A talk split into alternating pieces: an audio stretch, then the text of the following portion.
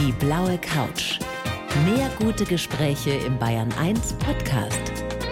Und hier ist Thorsten Otto. Bettina Bockmann, ich freue mich sehr, dass Sie da sind. Herzlich willkommen. Ja, danke. Danke für die Einladung. Hallo, Herr Otto. Frau Bockmann, was ist die erste Reaktion, wenn Sie Menschen erzählen, dass Sie Familien- und Paartherapeutin sind? Wie reagieren die darauf? Oh, wie reagieren die darauf? Ich würde mal sagen, oft großes Interesse. Was bedeutet das ganz konkret? Was machst du da? Kannst du ganz schnell Leute vielleicht in irgendeiner Art und Weise durchschauen, was nicht der Fall ist? Also ist es Das ist die erste Befürchtung, glaube ich auch, oder? Die speziell wir Männer haben. Die kann jetzt in mich so? reinschauen. Ich glaube schon, ja.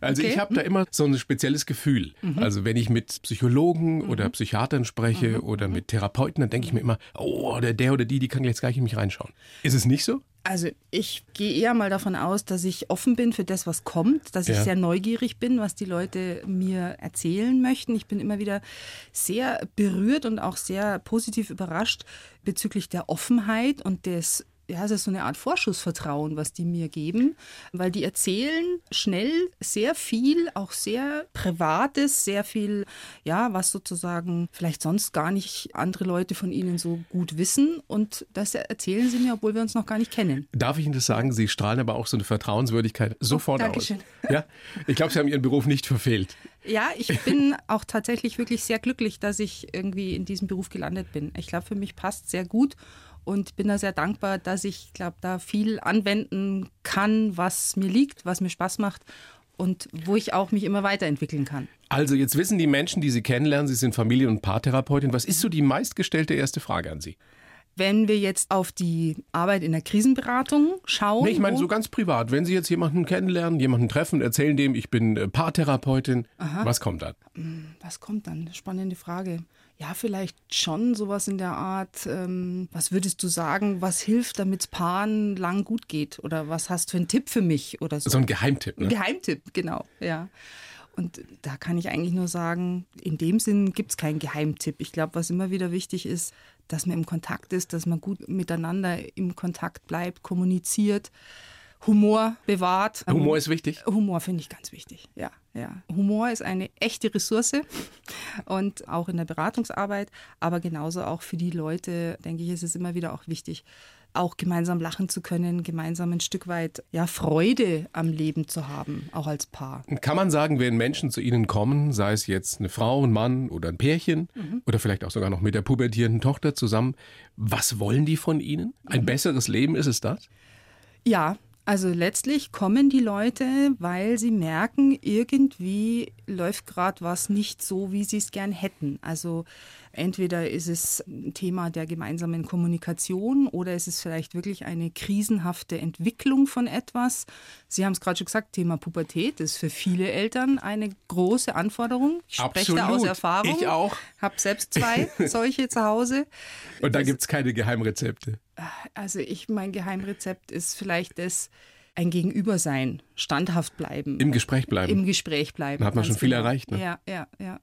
Und auch vielleicht nicht alles so persönlich nehmen. Also in der Pubertät geht es bei den jungen Leuten darum, sich abzugrenzen und das ist deren Job. Und mein Job als Mama ist es quasi, stehen zu bleiben und auch in die Auseinandersetzung trotzdem zu gehen auch, aber im Kontakt zu sein. Jetzt so unter uns, kriegen Sie das zu Hause immer hin? Nein. Das beruhigt mich.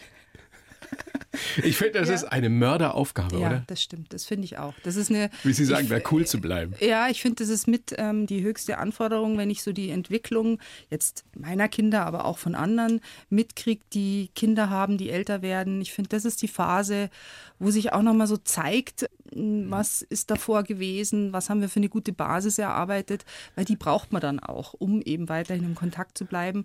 Und auch wirklich mal zuzulassen, dass die Sachen machen, die man nicht gut findet. Sie wirklich auch Entscheidungen treffen zu lassen, von denen man denkt, oh, ist das jetzt so glücklich, da was auszuhalten. Das ist eine Anforderung. Aber irgendwann geht's vorbei. Irgendwann geht's vorbei, ja. Auch wenn ich neulich erst das noch mal Leben schon gelesen gut habe, eingerichtet. Genau, dass es doch länger dauert, als man, also gerade so die Umstrukturierungssituation im Hirn dauert doch bis Anfang 20. Da habe ich noch mal ein bisschen geschluckt, weil ich gedacht habe, es ist irgendwann auch früher vorbei. Aber es ist eine Entwicklungsphase, die auch so wichtig und so spannend ist. Und ich finde, das ist auch toll mitzuerleben, wie aus den kleinen, ja, aus den Kindern, wenn sie im jungen Teenageralter sind, irgendwann dann auch Erwachsene werden. Wenn jetzt Menschen zu Ihnen kommen, sei es Männlein, sei es Weiblein, ist es immer noch so, dass wir Männer uns schwerer tun, um Hilfe zu bitten? Ja, tatsächlich ein bisschen schon. Männer wollen dann vielleicht auch eher mal klare Hinweise oder eine klare Diagnose oder in gewisser Weise eine klare Handlungsanweisung, so könnte man es vielleicht sagen sind auch vielleicht noch mal schneller dabei zu schauen, können sie sich auf einem anderen Weg Hilfe holen, schauen, ob es irgendwelche Apps gibt äh, bezüglich Paarberatung oder so.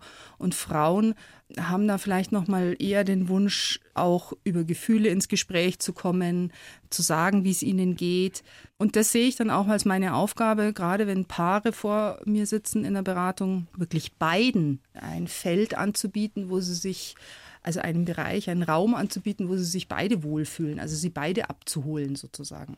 Insofern ist es ja total praktisch, dass es jetzt den Bayern 1 Podcast für ein besseres Leben ganz gibt. Genau, ganz genau. Seit dieser Woche, ja. seit gestern, mit drei Folgen gestartet. Ja, super, es geht ich freue mich sehr. Um Neuanfang, es geht um Pubertät, mhm. wie passend, und es ja. geht um Seitensprung. Ja, auch. Wissen Sie, welcher der meistgeklickte bis jetzt ist? Ich habe es gerade gehört, Seitensprung. Ja. Hätten Sie das gewusst oder geahnt?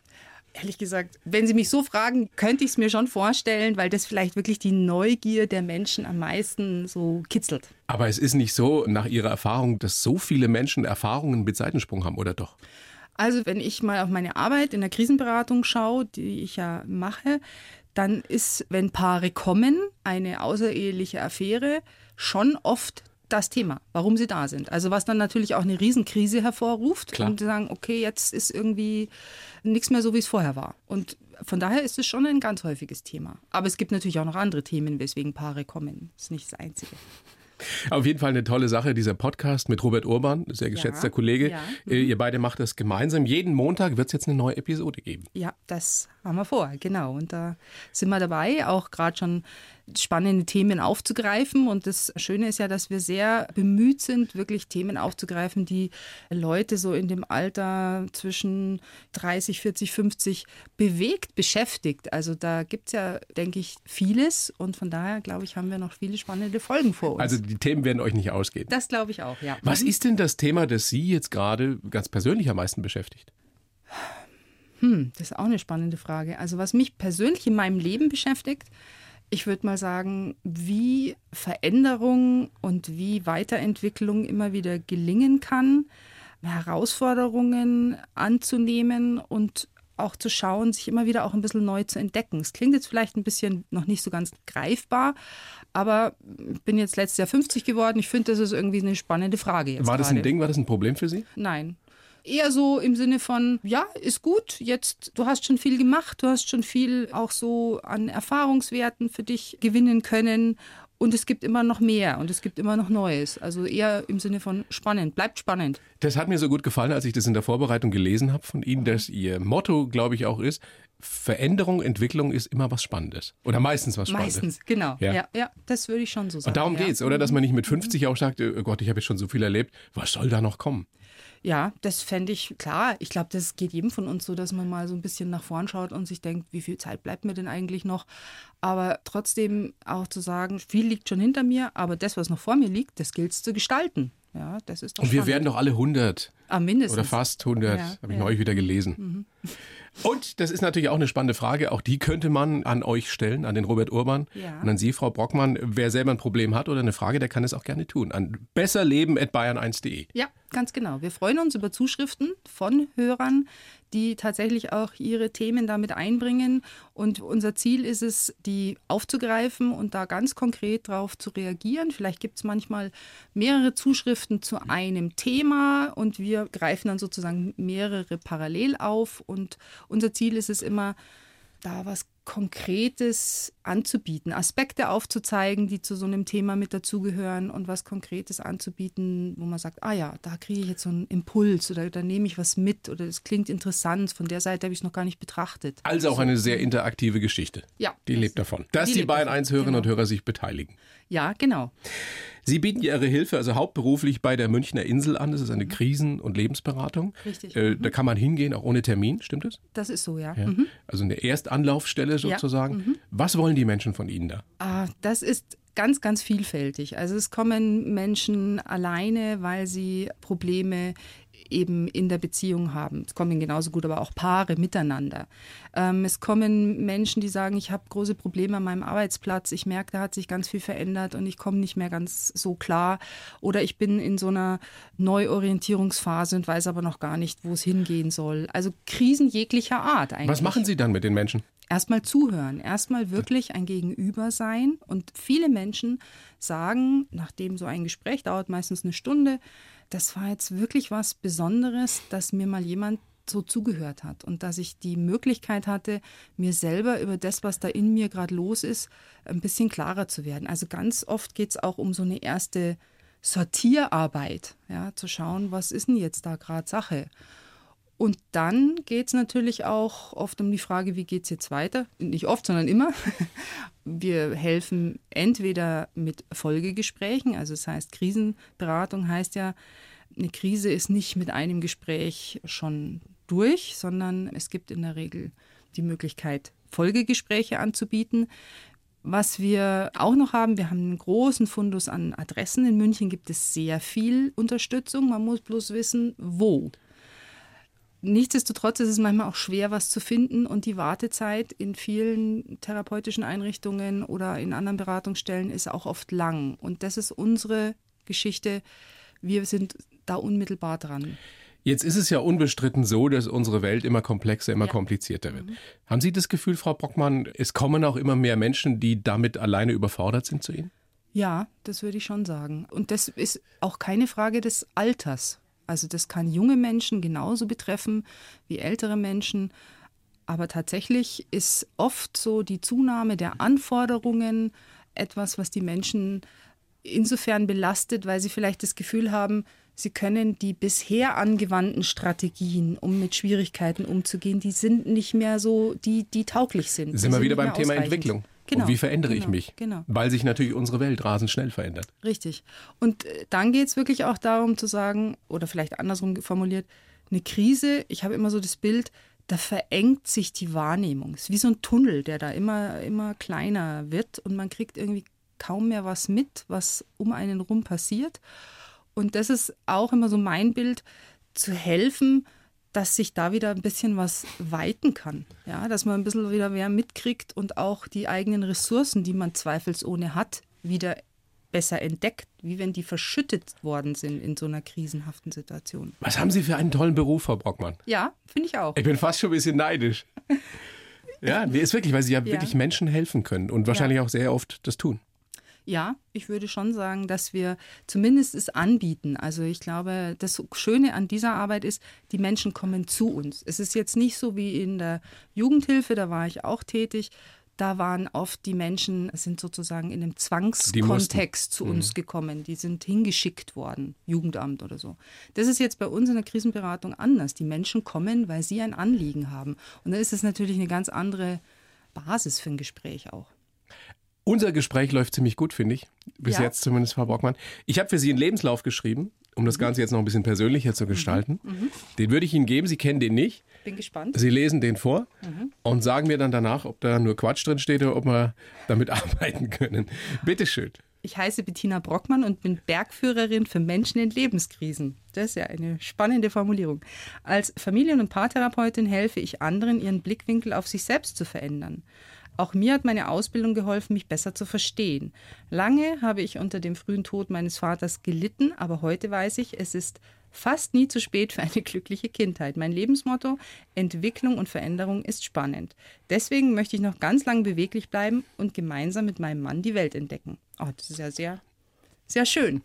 Passt so, haben Sie, haben Sie keinerlei Einwände. Hm, Ich glaube, an der Stelle tatsächlich hat mich sicher auch eben der Tod meines Vaters in der Form beeindruckt oder hat etwas mit mir gemacht.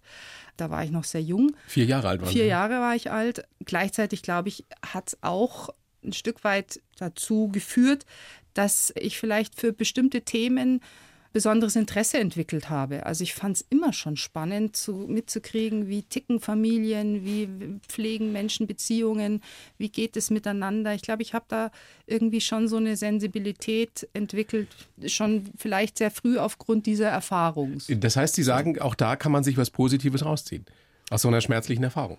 Ja, ich denke schon, dass auch so eine schlimme Erfahrung etwas bewirken kann. Also im Sinne auch so der seelischen Widerstandsfähigkeit, nennt man ja auch Resilienz, dass man sagen kann, auch eine schlimme Entwicklung kann deutlich machen, man hat Stärke, man hat Kraft, man kann trotzdem sich weiterhin nach vorne orientieren.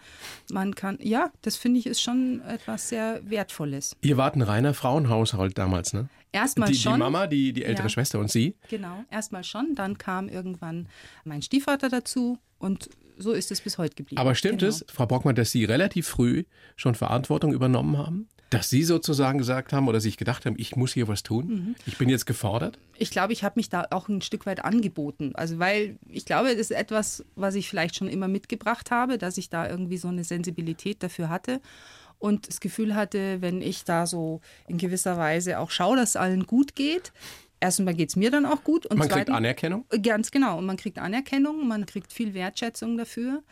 Klar muss man auch, und das ist etwas, was ich auch mit Familien immer mal wieder erarbeite, man muss natürlich auch schauen, dass es für Kinder machbar ist und dass es auch nicht eine Überforderung ist, wenn sie zu viel Verantwortung übernehmen. Aber ich glaube, das ist bei mir ganz gut gelungen. Haben Sie eigentlich Erinnerungen an Ihren Papa? Also wie, wie ist das mit vier? Ja. So, so ganz dunkel wahrscheinlich, oder? Ja, ganz dunkel. Ja, ich glaube, da mischt sich dann immer so das, was an Erzählungen von Fotos, anderen die man kam, später gesehen Fotos. hat. Fotos. Ich habe auch eine Tonbandaufnahme, das finde ich was sehr Berührendes. Also um die Stimme, die kann ich quasi hören. Aber ansonsten ist es natürlich so eine Mischung. Ja. Mhm. Ich meine, das ist eine traumatische Erfahrung, was einem wahrscheinlich erst viel später bewusst wird. Ja. Weil ja. Kinder sind ja oft sehr resilient, sehr stark. Ja. Die verarbeiten das meistens besser oder oft besser als Erwachsene. Ja. Es kommt immer darauf an, wie auch eine Unterstützung erfolgt. Und ich da die hatten denke, Sie. die hatte sehr ich liebevoll. Sicher. Eine Mama, die sich sehr gesorgt hat, genauso aber auch Großeltern, die sehr da waren, die sich sehr gekümmert haben. Mein Opa war lange Zeit zum Thema Frauenhaushalt, war dann der Opa der einzige Mann in der Familie. Und das ist schon glaube ich, was sehr Wertvolles gewesen. Also so ein Familiensystem zu haben, das dann auch für einen da ist. Was haben Sie später in Ihrer Ausbildung? Sie haben Sozialpädagogik studiert Ja. und dann eine mehrjährige Fortbildung gemacht zur systemischen Paar- und Familientherapeutin. Ganz genau. So heißt genau. es, ne? Ja, ganz genau. Was haben Sie Mhm. da über sich selber erfahren? Also was war die Quintessenz dessen, was Sie vorher nicht wussten? Ja, das ist eine interessante Frage. Also ich glaube, für mich die ganz zentrale Aussage war folgende, dass, wie man etwas betrachtet, dass man sich auf das fokussieren kann, was ist hilfreich, was tut mir gut, was kann eine Lösung sein. Ich glaube, ich habe schon eher am Anfang, und das ist sicher auch in vielen Familien so, vielleicht auch so geprägt durch die Kriegsgeneration der Großeltern, der Eltern, dass schon auch viel Belastung da so eine war. gewisse Schwere. Eine Schwere, ganz genau, das Glas eher halb leer war. Und ich würde mal sagen, so durch das, was ich da so an Neuem erfahren habe, gelernt habe, dass es eben vor allem hilfreich ist, wenn man auf das schaut, nicht so sehr, was macht mich krank oder was bereitet mir Probleme, sondern wie kriege ich einen guten Griff dran? Was hilft mir, dass es mir wieder besser geht? Was hilft mir bei der Lösung? Also so diesen Switch hinzukriegen. Das Darum war, geht's, oder? Das war für mich extrem zentral. Und was ja. ich aus eigener Erfahrung beisteuern kann, dass man so eine gewisse Leichtigkeit reinkriegt. Wenn man so aufgewachsen ist, dass immer so eine Ja. gewisse Schwere da war, Ja, ja. dann ist das so ein Lebensthema. Ne? Ja, ich glaube schon auch. Und das Für ganz viele Menschen, die äh, gerade in unserer Generation. Das ist auch was, was wir in der Beratung auch immer wieder erleben, dass wir auch ermutigen, ähm, hinzuschauen, was ist jetzt, was macht Ihnen jetzt Freude, was gibt Ihnen jetzt Kraft. Also nicht immer so ausschließlich auf das zurückschauen, was war alles, weil wir können alle nicht in die Zeitmaschine hüpfen und zurück und irgendwas ändern. Und wir Das, können auch nicht in die Zukunft hüpfen. auch das nicht. Wir bringen was mit, aber es ist unsere Entscheidung, was wir jetzt draus machen. Jeder ist selbstverantwortlich für sein Leben. Und dann kommen die Menschen in Krisensituationen zu Ihnen, sei es als Paar, sei es als Familie. oder als und, Einzelne. Genau. Und Sie sind mhm. die Bergführerin. Passt das, das Bild so? Also das ist ja tatsächlich auch etwas, was ich gesagt habe. Ich will es noch mal kurz erklären, weil es klingt vielleicht ein bisschen komisch, weil so sportlich bin ich nicht. Es geht eher darum, dass ich so die Haltung habe, ein Mensch in einer krisenhaften Situation hat, wie ich vorhin schon gesagt habe, so eine verengte Sicht der Dinge und äh, kann auf die eigenen Ressourcen vielleicht gerade nicht so zugreifen. Oder es gilt auch, neue zu entwickeln. Und ich sehe es da so ein Stück weit als meine Aufgabe in dieser krisenhaften Situation so eine Hilfestellung zu geben, wie ein Bergführer, der sagt, äh, jetzt geh mal die schwierige Passage und du passt da auf, dass du da nicht irgendwie abrutscht oder stolperst oder schau, vielleicht ist es so leichter. Wir schaffen das zusammen. Ja, aber also tatsächlich so im Sinne von, der Mensch hat vorher für sich seine Belange gut geregelt und er wird auch, wenn die Krise wieder hinter ihm liegt, das auch wieder hinkriegen. Also es ist wirklich so eine Begleitung für eine gewisse Lebenssituation, weil ich fände es vermessen zu sagen, ich weiß, wie es geht. Ich kann tatsächlich nur von außen meinen Beitrag leisten, indem ich gezielt Fragen stelle, ja, oder indem ich gezielt Impulse gebe. Also den das, Blickwinkel verändern. Ich glaube, darum geht es ganz oft. Ne? Genau, den Perspektivenwechsel hinzukriegen, das ist somit auch ein Thema und wie gesagt zu schauen, was sind die Ziele, die jeder hat, auf was arbeiten wir hin, was könnte dafür hilfreich sein, wo sehe ich mich selbst vielleicht in meiner näheren oder weiteren Zukunft. Und wenn es dafür nötig ist, dann guckt man eben auch mal in die eigene Kindheit zurück. Ist das denn immer sinnvoll aus Ihrer Sicht, dass man sich mit der eigenen Kindheit beschäftigt? Ich glaube schon, dass es dahingehend wertvoll ist, dass ich mir Gedanken mache, wo ich herkomme, was hat mich geprägt? Weil man muss ja immer so sehen, dass wir, wenn wir jung sind, wenn wir Kinder sind, ja doch sehr viel von dem übernehmen, was uns vorgelebt wird. Also in der Regel sind es ja die Eltern, die das wertvollste Modell erstmal für die Kinder sind, wenn die noch sehr klein sind. Irgendwann kommen natürlich auch andere Menschen hinzu, die da eine Modellfunktion auch mit übernehmen können aber dass es eben wirklich auch sozusagen Teil meiner Biografie ist, dass ich da was erlebt habe, was eben mich prägt und dass das natürlich auch Auswirkungen im Erwachsenenleben hat. Also gerade in Stresssituationen beispielsweise greift man ganz oft und sehr automatisch auf etwas zurück, was man ganz früh schon verinnerlicht hat und hört sich vielleicht selber so reden wie die eigenen Eltern und denkt, huch, was ist denn jetzt los? Ich glaube, gerade äh, je älter man wird, desto mehr entdeckt man das, dass man seinen Eltern doch ähnlicher ist, als man dachte. Ne? Ja. Oder? Was ja nicht schlimm sein muss. ja nicht schlimm sein, genau. Nein, genau. Aber, aber mhm. wenn, man jetzt, wenn man jetzt zurückblickt in die Kindheit und entdeckt dann Dinge, die man vielleicht gar nicht wissen möchte. Ja, ja. Dann ist es sicher, kann auch sehr schmerzhaft sein, auf jeden Fall, ja. Und dann gilt es wirklich zu schauen, was hat mir geholfen, das hinter mir zu lassen. Also ich kann auch was überleben. Also ob das jetzt die Trennung der Eltern ist oder den Verlust eines geliebten Menschen. Also es gibt ja wirklich Situationen im Leben eines Menschen, die sehr nachhaltig prägend sind und was mit einem machen. Und trotzdem ist es immer wieder wichtig zu schauen, wo stehe ich jetzt und was war damals. Also wirklich auch die Unterscheidung vorzunehmen, jetzt ist nicht damals. Also sozusagen eine bewusste Orientierung ins Hier und Jetzt zu schaffen. Sie, Sie haben Ihre Diplomarbeit über sexuelle Gewalt in der Familie geschrieben. Ich will da gar nicht so genau darauf eingehen, aber da erfährt mhm. man schlimme Dinge, oder? Ja, ja, mit Sicherheit. Das hat mich am Anfang meiner beruflichen Laufbahn, habe ich viel im Kinderschutzbereich, war ich da tätig und es hat mich sehr beschäftigt, auch wirklich da überhaupt Erkenntnisse zu gewinnen, die ich da vorher nicht hatte.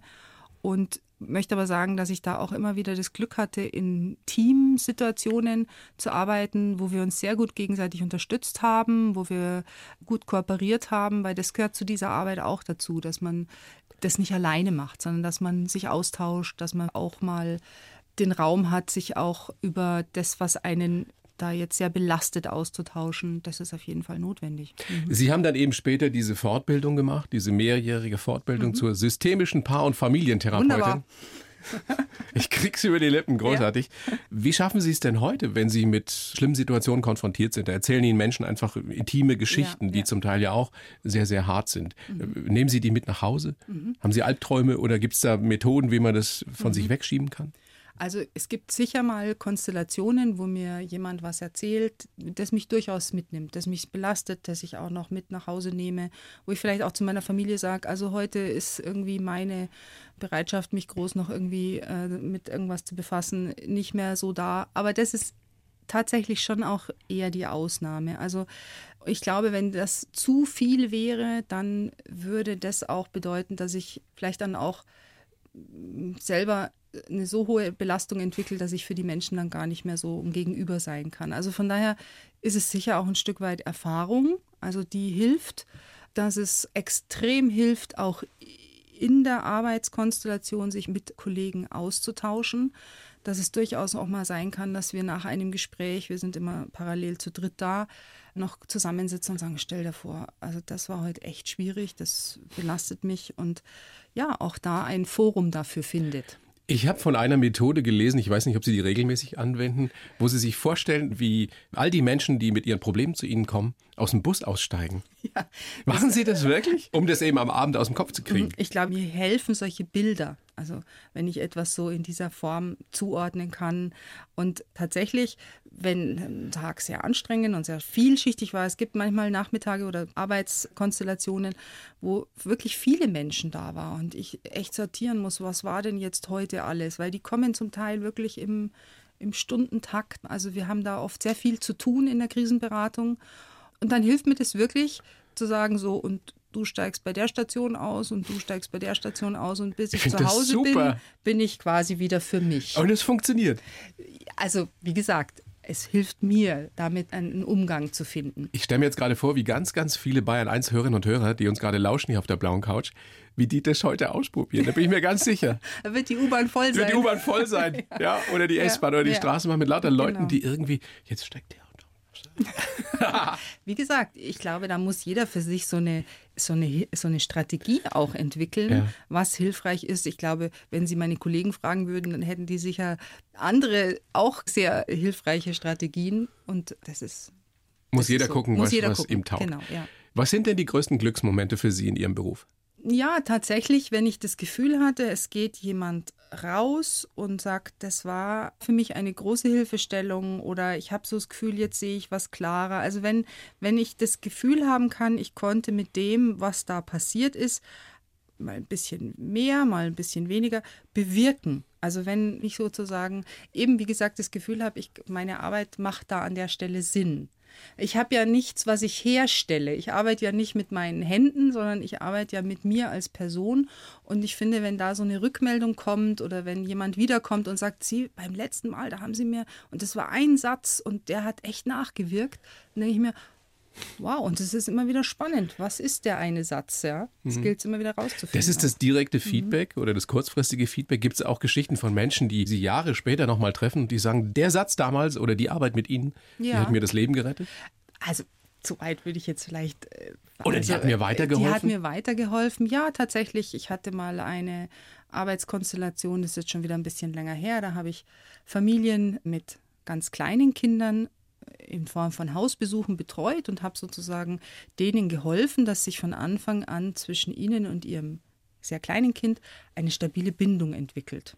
Also das ist, ist ja auch was, was uns Menschen sehr trägt, wenn wir da so ein Gefühl der seelischen Sicherheit entwickeln. Und das passiert ganz früh schon. Ganz, ganz wichtig, aber manchmal funktioniert es eben nicht von Richtig. selbst. Richtig. Und deswegen war das meine Aufgabe, da Hilfestellung zu leisten. Und dann hatte ich eine Mutter, die das Baby sehr geschrien, also so ein Schreibaby. Und es war wirklich alles sehr, sehr äh, belastet. Und wir konnten dann an der Stelle entdecken, woran auch die Kommunikation zwischen Mutter und Baby sozusagen, was das schwierig gemacht hat, hatte auch was mit einer schlimmen Geburt zu tun. Also da waren viele Aspekte mit dabei und die dann später nochmal zu treffen und zu sagen, meinem, dem geht's super gut und der hat sich toll entwickelt und da habe ich mich sehr gefreut, weil ich habe natürlich jetzt in der Krisenberatung nicht immer die Möglichkeit, so eine Entwicklung mitzukriegen. Das ist ja oft nur punktuell und deswegen sind manchmal solche ähm, Aspekte oder solche Erfahrungswerte auch sehr bereichernd, sehr schön. Jetzt haben ja nicht nur andere Menschen Krisen, sondern manchmal auch sie selbst. Richtig. So ist es. Wir haben ja, ja schon ansatzweise darüber gesprochen, dass es nicht immer perfekt mhm. hinhaut bei mhm. sich selbst, was man vielleicht bei anderen gut hinkriegt. Ja, ja. Vor zwei Jahren sind Sie schwer krank geworden. Das stimmt, ja. Mhm. Äh, was, was, hat Ihnen da Ihre Fähigkeit, vielleicht auch eine andere Perspektive einzunehmen, anders auf mhm. sich selbst drauf zu gucken, mhm. geholfen, gebracht in mhm. dieser Zeit, als Sie krank waren?